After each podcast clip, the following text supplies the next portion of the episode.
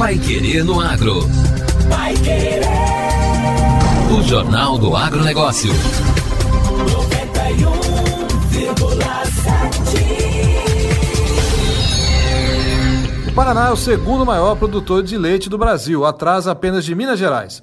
Os dados são do último levantamento da produção pecuária municipal realizado pelo IBGE, Instituto Brasileiro de Geografia e Estatística.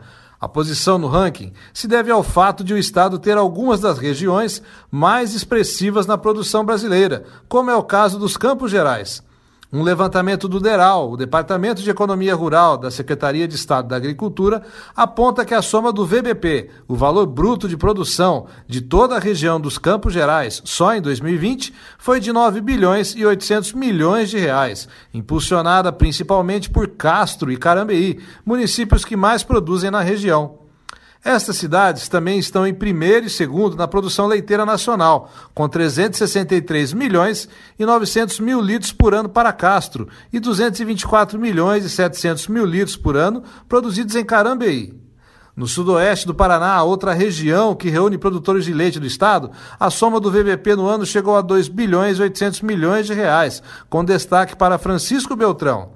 O secretário de Agricultura, Norberto Etigara, destaca que a região dos Campos Gerais tem alta relevância, com um padrão elevado de tecnologia. O Paraná se consolida como é, com várias bacias específicas, essa aqui, Campos Gerais, Castro, Carambi, Araputi, com a melhor do Brasil. Então, é uma riqueza importante. Então, tem uma perspectiva boa pela frente aí. Da expansão das todas as formas de tecnologia, inclusive da digitalização, da mecanização mais moderna, da nova mecanização agrícola que está chegando, na robotização. Para alcançar o primeiro lugar no ranking nacional, conforme explica o médico veterinário do DERAL, Tiago Demarque da Silva, é necessário uma série de ações, mas a primeira delas é tentar replicar a tecnologia de sucesso dos Campos Gerais em outras regiões do estado. Passar Minas Gerais se tornar o principal produtor de leite do, do país, todas as regiões do estado precisam se espelhar na região dos Campos Gerais, que é a região mais produtiva, com uma produtividade comparável aí à produtividade média dos Estados Unidos.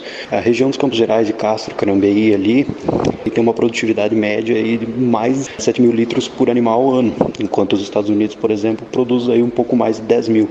Então é bem comparável. Segundo ele, o espaço geográfico é um dos fatores que poderia aumentar a produção, mas que só isso não é o suficiente. O que segura um pouco a produção é o espaço geográfico, é o tamanho, né? A região dos Campos Gerais ela não é tão grande assim como por exemplo se você considerar o sudoeste do estado, que é o maior produtor em volume e tem um espaço físico muito maior. Então, a profissionalização e o emprego de tecnologias mais, uh, mais recentes que auxiliam na produção é muito importante, como já é feito em Castro, que seja feito nas outras regiões do estado. Agora, no Pai Querendo Agro, destaques finais.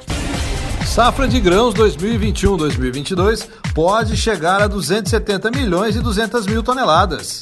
A atual safra de grãos do país está prevista em 270 milhões e 200 mil toneladas, de acordo com o novo levantamento da Conab, Companhia Nacional de Abastecimento.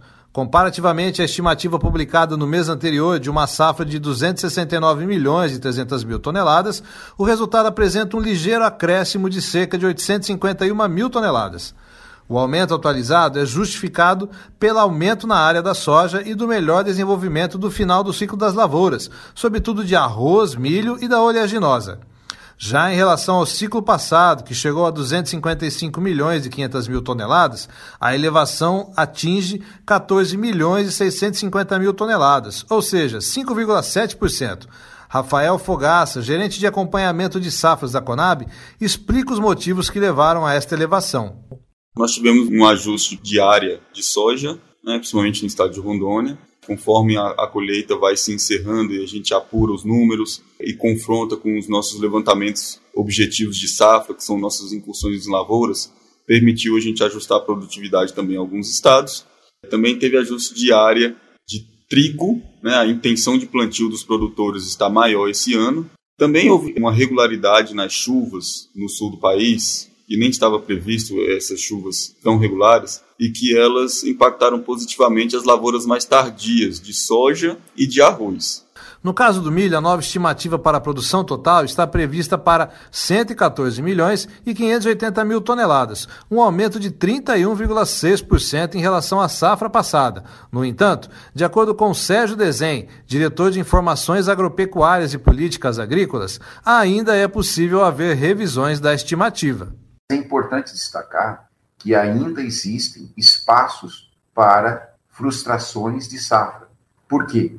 sul do país, principalmente Paraná e Mato Grosso do Sul, nós entramos numa fase do desenvolvimento das plantas onde ela é suscetível a baixas temperaturas, ou seja, ela pode ser prejudicada por baixas temperaturas. E a gente está tratando de um produto com uma extensão norte-sul muito grande, então uma possibilidade de eventos pontuais muito grande em termos de disponibilidade hídrica do solo. Isso é importante saber quanto da água que caiu está armazenada no solo, que vai efetivamente impactar na produtividade. O secretário adjunto de Política Agrícola da Secretaria de Agricultura, José Ângelo Mazilho, avalia os desafios que o agro brasileiro ainda tem a superar.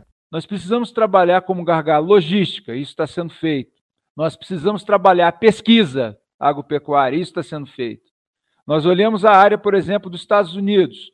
Estados Unidos tem uma área plantada de 92 milhões de hectares, grosso modo. A nossa é 80%, nossa área plantada de 74, que está chegando agora, é 80% disso. Mas a nossa produção de grãos está longe de chegar a 80% da produção de grãos norte-americana. Então, de fato, nós temos que trabalhar com esforço redobrado. A pesquisa vai ajudar, as novas tecnologias vão ajudar, as boas práticas de governança vão ajudar e nós estamos trabalhando muito firme nisso. Para o feijão, a expectativa de uma boa segunda safra da leguminosa vem se confirmando. O clima mais favorável contribui para um maior rendimento dos grãos, na maioria das regiões produtoras, o que traz uma expectativa de colheita em 1 milhão e 400 mil toneladas, um incremento de 23,3% em relação ao mesmo período da safra 2020 e 2021.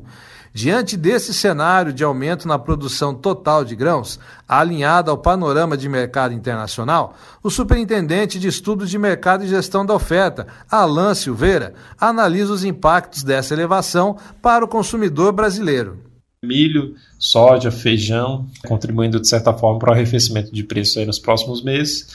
Um pouco de atenção em relação ao trigo, dada essa dependência do mercado internacional no consumo, e em relação ao arroz, que a gente teve uma quebra de safra esse ano e a gente tende, né, aos próximos meses, partir para um período de entre-safra. Entre as culturas de primeira safra, a soja já apresenta cerca de 95% da área colhida.